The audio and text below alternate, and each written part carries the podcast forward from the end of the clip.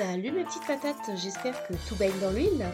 Aujourd'hui, on se retrouve pour un hors-série, le premier hors-série. Je sais pas en vrai s'il y en aura d'autres, mais en tout cas, c'est le premier. Et je me suis dit que ça pourrait être sympa pour mes élèves, car on va se l'avouer, trois quarts des personnes qui écoutent ce podcast, ce sont mes élèves, notamment mes actuels élèves de troisième. Donc je me suis dit que ça pourrait être sympa de leur faire un petit épisode qui pourrait directement leur servir, et donc forcément leur parler du brevet. Alors cet épisode n'est pas sponsorisé par l'éducation nationale. J'aimerais bien, c'est vrai que ce serait cool d'avoir la photo du ministre en bas de la petite miniature de l'épisode. Malheureusement, ce n'est pas le cas. Voilà, j'attends d'ailleurs la traite de ce mois-ci. Hein. Elle aurait dû tomber vendredi, elle n'est toujours pas tombée. Donc euh, il va falloir que je rentabilise mon achat de pieds de micro. Donc j'espère que ça va bientôt arriver. Donc l'idée ici, c'est quand même de vous parler un petit peu de moi. Vous savez que vers patate, je vous parle de moi, donc je vais quand même un petit peu vous expliquer bah, mon brevet il y a fort fort longtemps. Avant quand même pour le gros du podcast de vous parler bah, de l'épreuve actuelle, de quoi elle se compose, de mes conseils pour bien la préparer, pour bien la réaliser. Donc ça risque peut-être d'être un épisode assez long, mais je pense que ça vous intéressera quand même pas mal. Que vous soyez en fait mes élèves actuels forcément ou les élèves de l'autre groupe, bien entendu, que vous soyez les futurs élèves de troisième aussi. Et puis je pense que ça peut intéresser les plus anciens. Je pense notamment à mes élèves qui ont passé euh, le brevet avec moi à Toire il y a 5 ans et qui donc c'était ma première classe de troisième. Et donc ça pourrait, je pense, leur rappeler quelques souvenirs. Et puis pourquoi pas des personnes d'un âge un peu plus avancé, notamment ceux qui ont passé le brevet à mon époque, hein, les copains, les copines qui ont passé le brevet avec moi. Voilà, l'épreuve n'est pas la même. Hein. Au cas où vous posiez la question, l'épreuve a changé hein, depuis euh, les années 2000, donc ça peut toujours vous intéresser. Puis par curiosité, je crois, j'ai cru comprendre qu'il y avait une maman d'un de mes élèves qui m'écoute. Du coup, j'ai un peu la pression maintenant. Je me dis, il faut peut-être que je fasse attention à ce que je dis quand même. Mais voilà, je pense que ça peut toujours vous intéresser. Au pire, eh ben, vous écoutez le début, et puis quand je parlerai des conseils pratiques du brevet, et eh ben, vous pourrez faire autre chose. Alors, on va commencer tout de suite. Donc, Natacha, 14 ans, le brevet des collèges, avec une petite moyenne que j'ai calculée de 17 sur les trois épreuves. C'est pas mal quand même, hein, voilà. Donc, moi, j'ai passé le brevet en 2004. Donc, c'était pas la même formule qu'aujourd'hui, hein, au cas où vous ne le sachiez pas. À savoir qu'en 2004 et jusqu'à, je pense, 2016 et la dernière réforme, on avait trois épreuves, à moins que l'épreuve de sciences ait été rajoutée entre temps. En tout cas, en 2004, c'était trois épreuves français, mathématiques et histoire géo qui étaient notés au même niveau. Donc c'était pas 50 points comme actuellement l'histoire géo ou 100 points pour le français ou les maths, c'était 40 points pour chacune des trois épreuves. Et en plus de ça, bien sûr, le contrôle continu existait déjà, qui fait que comme certains élèves, bah, moi quand j'ai passé le brevet, en fait, techniquement, je l'avais déjà grâce au contrôle continu. J'avais déjà une, je crois, une centaine de points d'avance. Mais ça m'a pas empêché, voilà, d'être motivée pour passer l'épreuve et pour essayer d'avoir euh, les meilleurs résultats possibles, parce que j'étais euh, quand même une élève assez studieuse et j'avais envie bah, de performer un peu. À savoir que, bon, je dis que j'étais une élève studieuse, il y a quand même des limites. J'avais quelques facilités, donc c'est vrai que j'étais pas beaucoup révisée. Parce que toute l'année, par contre, quand on me demandait de faire les exercices, je les faisais bien et sérieusement. Parfois, j'en faisais même plus pour le plaisir. Je pense notamment aux mathématiques. Donc voilà, à part l'histoire géo que j'ai vraiment travaillé, que j'ai révisé, relu mes leçons, etc.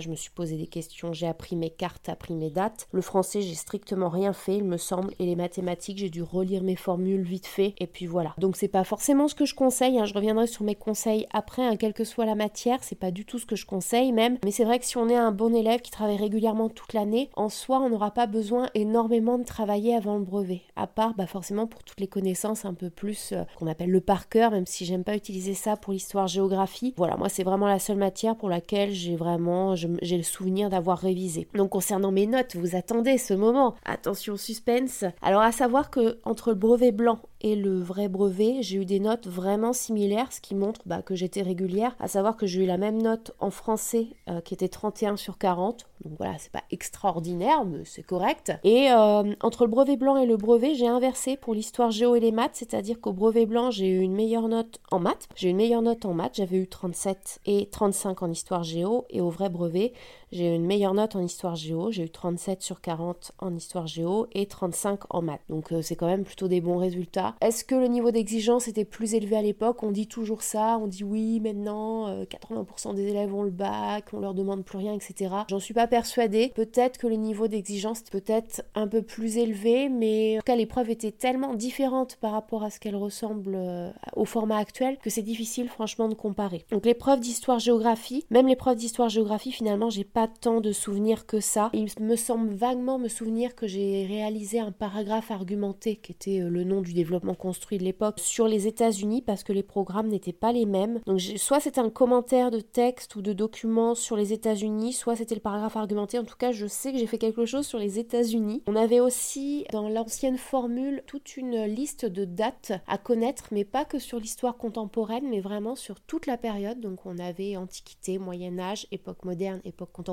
Mais c'était les grandes dates vraiment du programme. Je pense qu'en tout devait y en avoir peut-être une, trentaine tout au plus, donc c'est pas énorme. Et puis parmi ces 30 dates, vous avez des choses comme 14 juillet 1789. Donc normalement ça va à peu près. Et puis il y avait aussi une série, il me semble, de cartes à apprendre, notamment des grands repères euh, géographiques à l'échelle du monde, des choses que maintenant on ferait davantage même en sixième. Et ça c'était à connaître, en fait c'est des points très facilement gagnés. J'ai pas pu accéder à la correction de ma copie, mais je sais que j'ai forcément juste, euh, que ce soit pour les, dates ou les cartes, parce que je connaissais vraiment ça par cœur. Euh, voilà, j'ai pas d'autres souvenirs de l'épreuve, je suppose que le reste des exercices ressemblait un petit peu à ce qui se fait aujourd'hui, à savoir une partie étude de documents et une partie plus rédaction. J'ai pas le souvenir qu'on avait quelque chose qui ressemblait à de l'EMC, enseignement moral et civique. Les élèves le savent, c'est ma matière préférée, c'est très ironique. Donc à l'époque d'ailleurs, ça s'appelait pas comme ça, c'était l'ECJS, c'était à peu près la même chose. Et j'ai pas le souvenir qu'il y avait quelque chose là-dessus.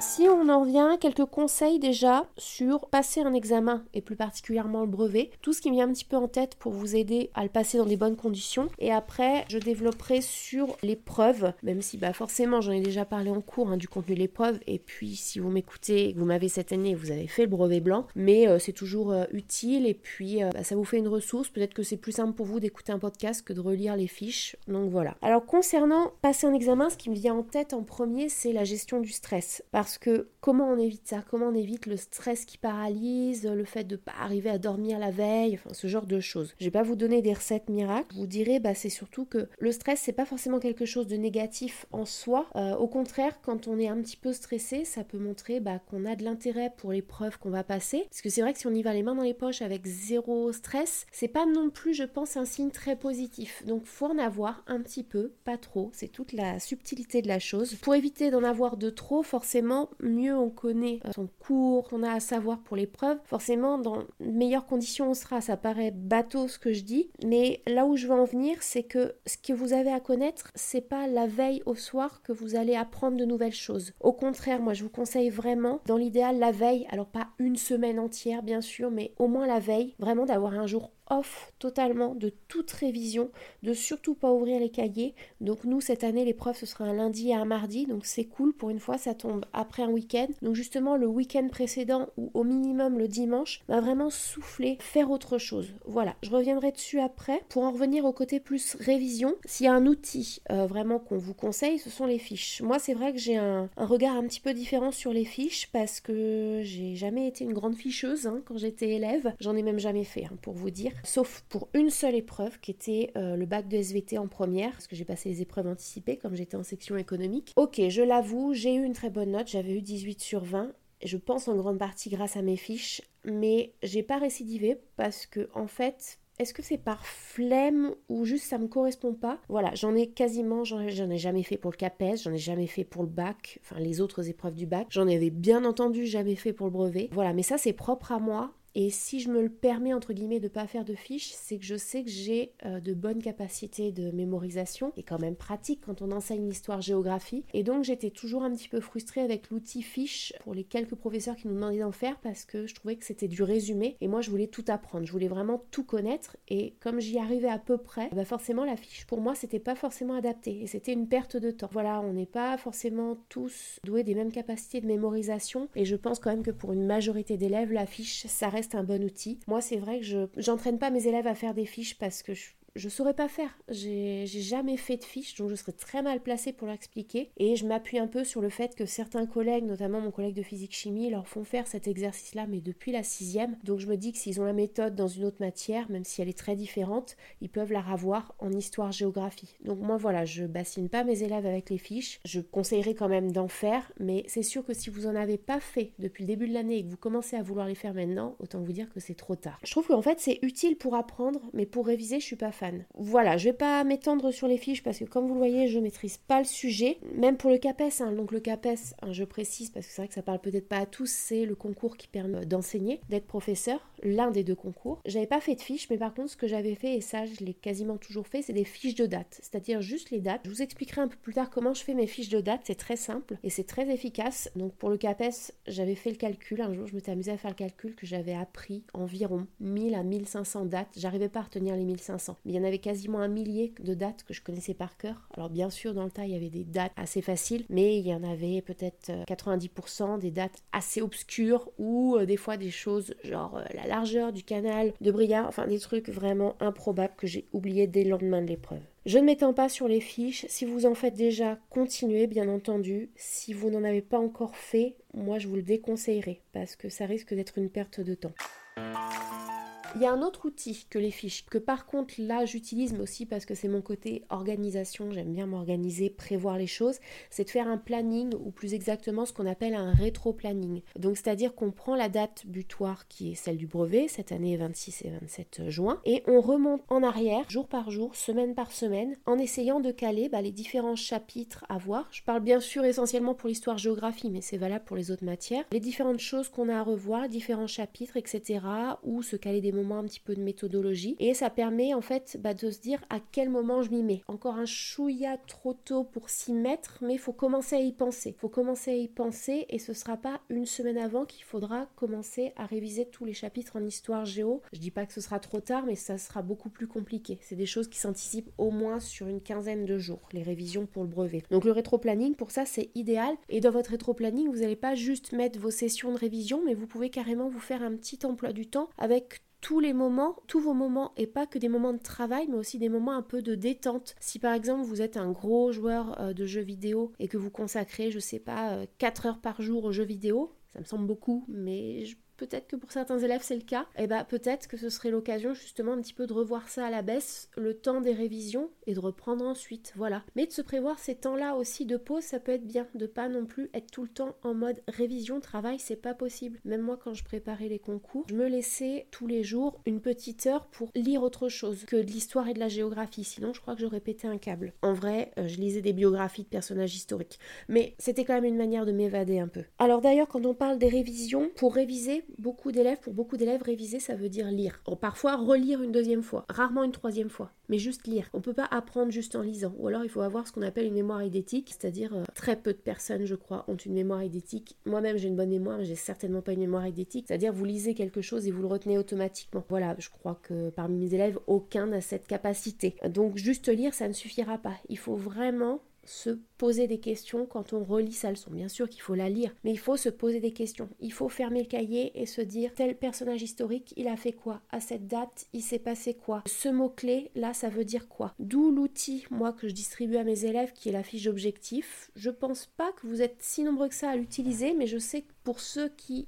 l'utilisent, elle peut les aider parce que notamment ça résume tout le chapitre qu'on vient de faire, les mots-clés qu'on a vus. Je vous dis, vous pouvez vous l'approprier, vous pouvez surligner les mots que vous connaissez, dans une autre couleur ceux que vous connaissez pas encore, etc. Voilà, mais si vous n'avez pas de fiche d'objectif, c'est pas pour ça que vous n'aurez pas votre brevet, bien entendu. On peut se faire soi-même une sorte de mini-fiche où on renote le plan euh, du chapitre, où on note les définitions qu'on a vues tout le long du chapitre, les dates, etc. Et ça revient au même. C'est juste que moi, c'est du temps que je prends moi pour faire gagner du temps à mes élèves, bien sûr.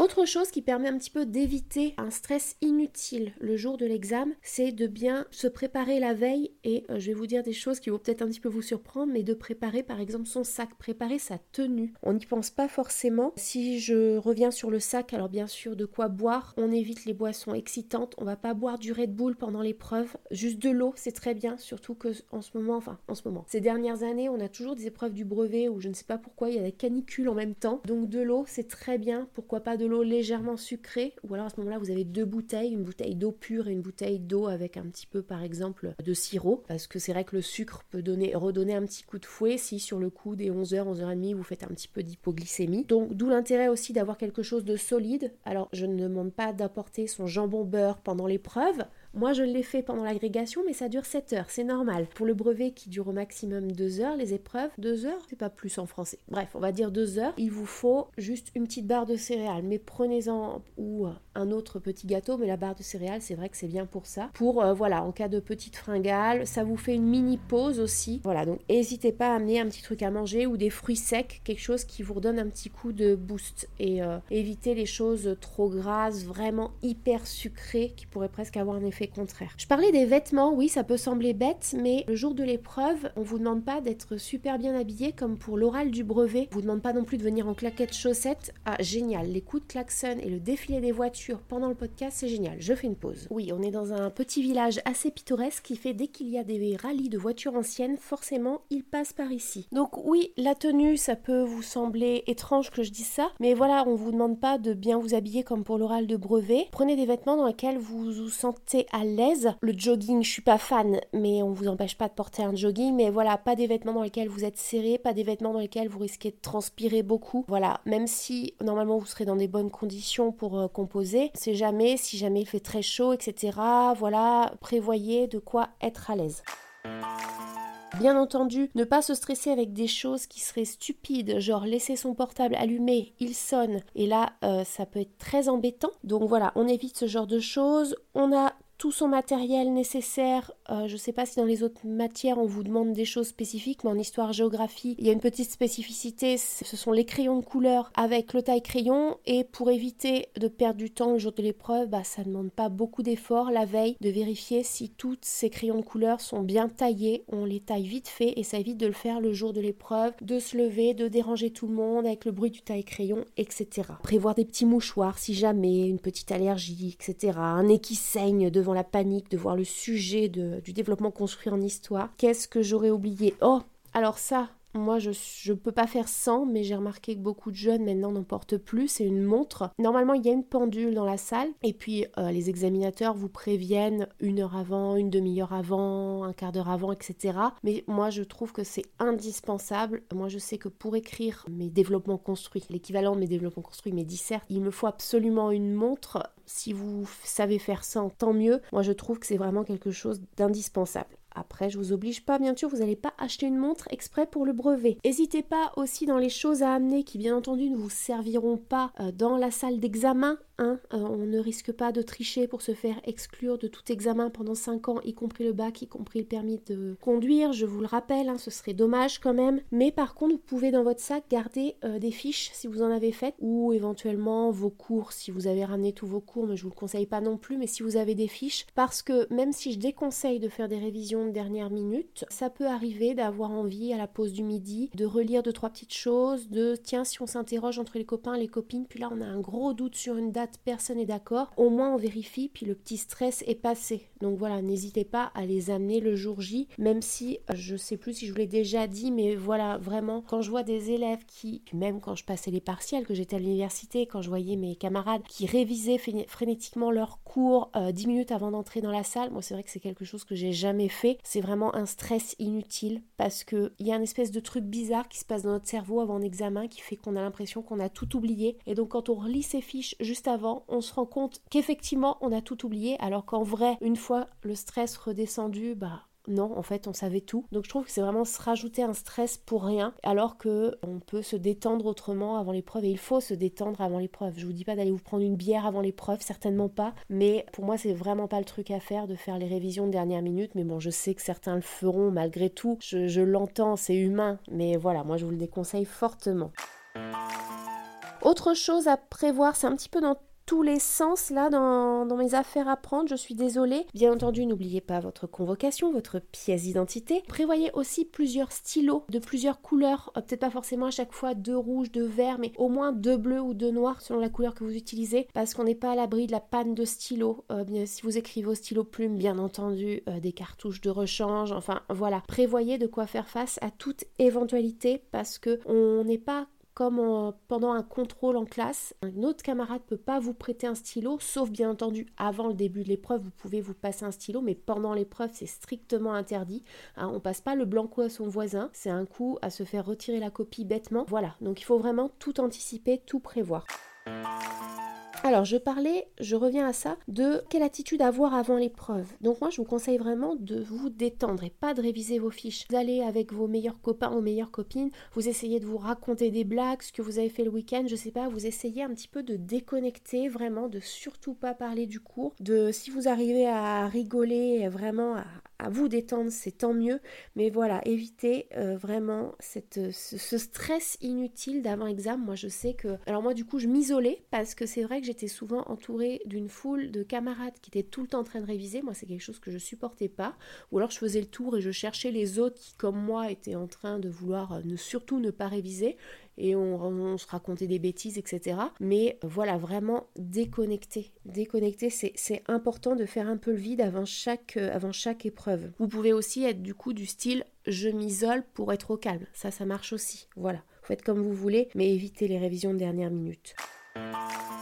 Dans aussi les choses à éviter avant l'épreuve. Je remonte un petit peu dans le temps. Donc nous, ce sera un lundi à mardi, donc le week-end précédent. Ça peut être bien de se détendre mais il y a se détendre et se détendre. On va éviter de s'exploser la tronche euh, avec une grosse beuverie juste avant l'épreuve. Alors vous allez me dire, mais attendez, à part la des collégiens, oui, on est conscient que certains de nos élèves en troisième commencent déjà à boire un peu en soirée, malheureusement, même s'ils sont encore un chouïa jeunes. Voilà, on évite la grosse fête de malade juste avant le brevet. On la fera après, après les résultats. Voilà, c'est tout bête, mais voilà, le dimanche soir, le lundi soir, on, essaie de se coucher tôt. Pas forcément plus tôt que ce qu'on a l'habitude de faire, parce que ça risque après de perturber notre rythme et on risque de se réveiller en pleine nuit mais on se couche à une heure raisonnable, comme on a l'habitude de faire, et on évite, euh, voilà, mais ça vous le savez, les distractions avant de se coucher, de regarder des films, etc. Euh, voilà, l'idéal c'est de lire un petit peu, ne pas forcément lire son cours, lire autre chose, un roman, pour vraiment essayer de s'endormir dans les meilleures conditions possibles. Pour en revenir du coup au week-end qui va précéder les épreuves, moi je vous conseille vraiment le dimanche, voilà, de déconnecter. Il y a plein de choses que vous pouvez faire pour évitez de penser à ce fichu brevet. Vous pouvez faire une grosse balade si vous aimez bien vous balader en famille ou tout seul ou avec des copains. Voilà un truc. Euh, on a quand même la Brenne à proximité avec des superbes étangs. Vous pouvez aller à la pêche. La pêche c'est super pour déconnecter. Vous allez à la pêche. Vous amenez surtout pas vos fiches de révision entre deux gardons. Et là au moins c'est sûr que vous n'allez pas penser à votre brevet. Vous pouvez aller pourquoi pas vous faire un ciné avec des copains. Une après-midi potes. Voilà comme je vous le disais pas non plus au point euh, de faire un truc de désintégration, mais une petite après-midi chill entre potes, ça peut être sympa. Si vous êtes un peu plus activité perso, des choses plus artistiques, peut-être du dessin, de, la lecture, écouter le concert favori de son artiste favori. Si vous êtes plus sport, bah, quelque chose qui permette de vous défouler un petit peu, pas non plus s'épuiser, vous n'allez pas courir un marathon la veille, mais voilà un bon footing, quelque chose qui peut un petit peu vous permettre de, de souffler et puis euh, vraiment de pas penser, ne serait même si ça dure qu'une heure, je ne demande pas de faire une activité qui dure toute la journée, mais même si ça dure qu'une heure, un petit peu, faire autre chose, déconnecter. C'est vrai que le sport, c'est l'idéal parce qu'on sait, hein, le sport libère des endorphines qui permettent d'avoir un espèce d'état de mini-euphorie après le sport. Pendant, on souffre et après, on se sent super bien. Bah, ça, ça peut être super, mais si vous n'êtes pas sportif, c'est pas grave. Il y a d'autres moyens de se détendre. Ce qu'il faut, c'est éviter les choses qui peuvent être hyper stressantes. Alors je vous disais, bah, bien entendu les révisions de dernière minute, je pense que c'est évident, mais aussi des choses toutes bêtes. Si vous êtes par exemple jeu vidéo, on peut jouer aux jeux vidéo bien sûr, mais peut-être pas toute la journée et éviter euh, des jeux qui peuvent être hyper stressants ou alors je sais pas, on est dans son niveau, on fait le dernier Zelda et on arrive au niveau du boss final. Temple, bah là on évite ce jour-là, voilà, parce qu'en plus si on n'y arrive pas, ça va nous frustrer, ça va nous énerver, ça va pas le faire. Donc euh, un truc chill, voilà, je sais pas, on, construit un truc sur Minecraft, euh, j'ai peut-être des références un peu vieilles, hein, Zelda, Minecraft, mais vous voyez, je suis pas contre les jeux vidéo, mais pas un truc qui va vous stresser à fond. Autre chose, si vous avez l'habitude d'aider vos parents, je sais pas, par exemple à la ferme ou ce genre de choses, s'il y a un jour dans l'année où vous pouvez leur dire non, bah c'est ce jour-là, quoi. Voilà. Même si parfois ils comptent peut-être sur vous et c'est un petit peu difficile pour eux de se passer de votre aide, mais votre priorité là ce jour-là, c'est pas forcément de vous rajouter une pression supplémentaire ou une fatigue inutile. La fatigue physique, elle peut jouer après sur la fatigue mentale, donc attention à ça. Pareil, alors si vous avez une compétition sportive, peut-être que ce sera difficile de l'annuler, mais c'est vrai que dans l'idéal, si vous pouviez ne pas aller à une compétition la veille de l'examen, ça peut peut-être être bien parce que c'est un stress. Voilà. On parlait des activités, des jeux vidéo dans le même genre. Il y a des films à peut-être éviter la veille d'un examen. Euh, peut-être si vous n'êtes pas trop film d'horreur et que là on vous propose d'aller voir un film d'horreur, c'est peut-être pas le moment de faire des super gros cauchemars la veille de l'examen. Effectivement, je crois que cet épisode va être très très long, donc on va le faire en deux parties, avec une première partie un petit peu plus courte, enfin courte tout est relatif, hein, d'environ une demi-heure, qui va s'arrêter là, et je vous retrouve pour une deuxième partie qui devrait durer, allez, on va essayer de la faire tenir en 45 minutes, au maximum une heure, qui euh, sera vraiment centrée là cette fois-ci sur l'épreuve. Donc euh, je vous retrouve bientôt mes petites patates.